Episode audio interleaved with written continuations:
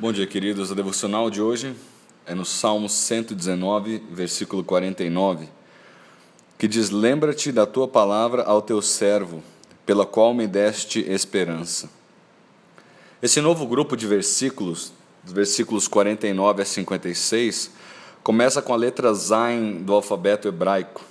E ele trata de como a lei do Senhor traz esperança, consolo, vida e alegria em meio às provações.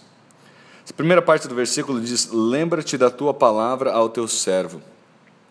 Longe de dizer que o Senhor havia se esquecido daquilo que havia prometido, Davi está simplesmente pedindo que o Senhor cumpra aquilo que prometeu.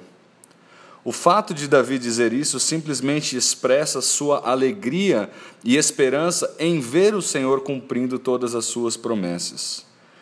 É interessante nós avaliarmos aqui a suficiência da palavra de Deus. Davi não pede por novas promessas. Ele simplesmente descansa nas promessas já feitas pelo Senhor, pois elas contemplam todas as áreas da nossa vida e cobrem todas as nossas reais necessidades.